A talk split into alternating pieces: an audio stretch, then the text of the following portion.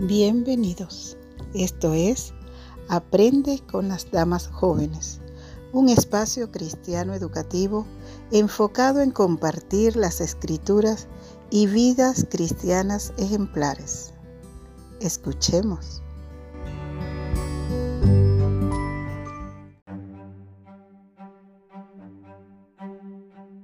Continuamos con la segunda y última parte de la historia de Fanny Crosby la misionera ciega, escritora de himnos.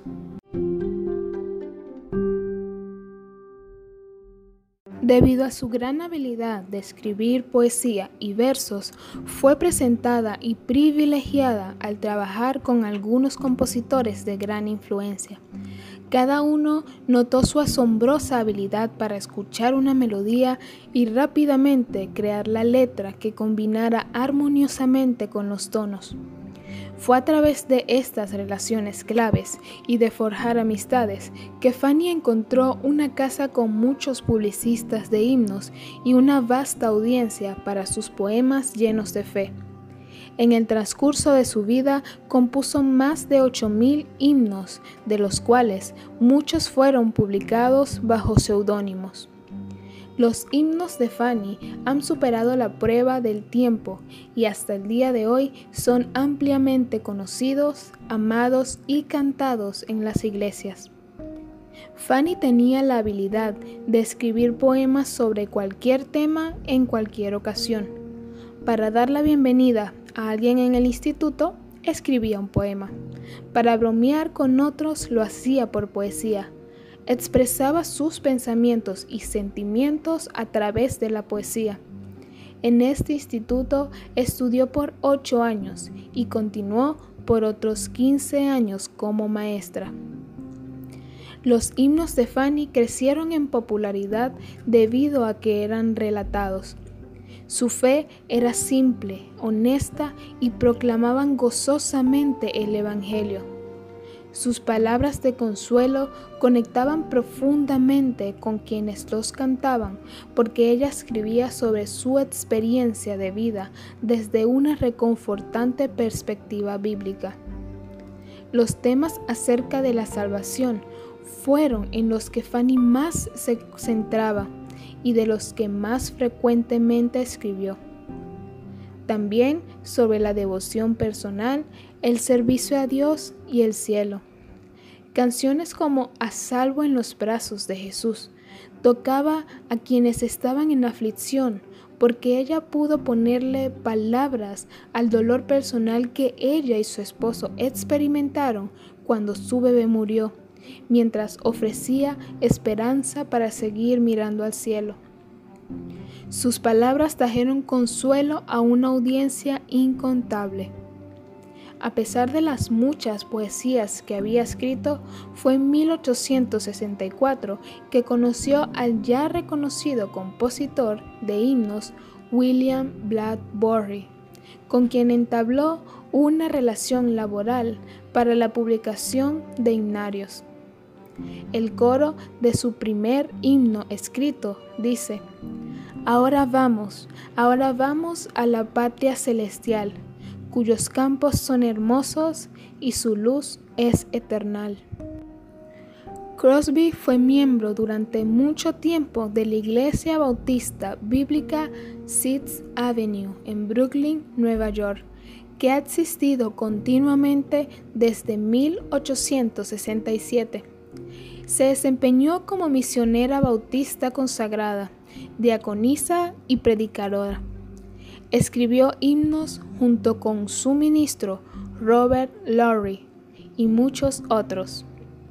Hubo una epidemia de cólera en la ciudad de Nueva York de mayo a noviembre de 1849 y ella permaneció en Nueva York para cuidar a los enfermos en lugar de salir de la ciudad. Fanny Crosby fue una escritora prolífica y rápida, siendo compuestos muchos de sus himnos en pocos minutos, con poco esfuerzo. Dotada de una memoria singularmente retentiva, la poetisa ciega raras veces se repitió en el amplio rango de sus 8.000 himnos. El éxito y popularidad de Fanny como escritora y compositora nunca le impidió vivir una vida que reflejara las creencias de las que tan frecuentemente escribía. Le encantaba servir como voluntaria en refugios para personas sin hogar alrededor de la ciudad de Nueva York, servir al menesteroso, orar por los perdidos y enseñar en clase dominical. Durante el brote de cólera, ella arriesgó su propia vida para ocuparse de los enfermos y moribundos, quedándose al pie de su cama. Ella se deleitaba en mostrar a otros el amor y compasión que Dios le había mostrado a ella. Fanny Crosby posó su pluma el 12 de febrero de 1915 y entró en la presencia del rey a la avanzada edad de 95 años. Algunos de los himnos que escribió Fanny Crosby son Comprado con sangre por Cristo. Dime la historia de Cristo. A Dios demos gloria. En Jesucristo, el Rey de paz. Oh, qué Salvador es mi Cristo Jesús.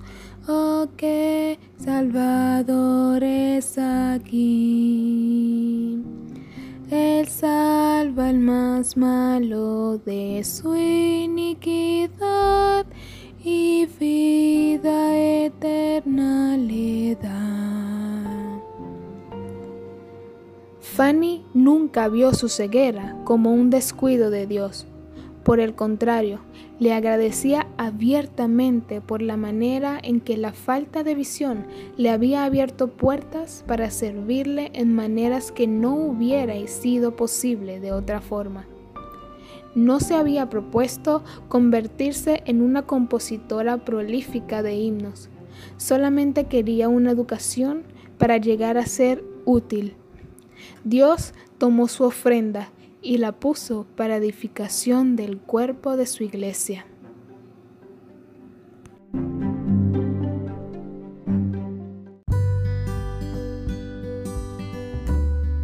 Aprende con las damas jóvenes. Es un programa dirigido por las señoritas de la Iglesia Bautista Central de Caracas, con el propósito de estimular la lectura y el estudio de las escrituras e historias de vidas consagradas. Aprende con ellas todos los segundos y cuartos domingos de cada mes. Si desea comunicarse con el programa, envíe un correo a la dirección aprende.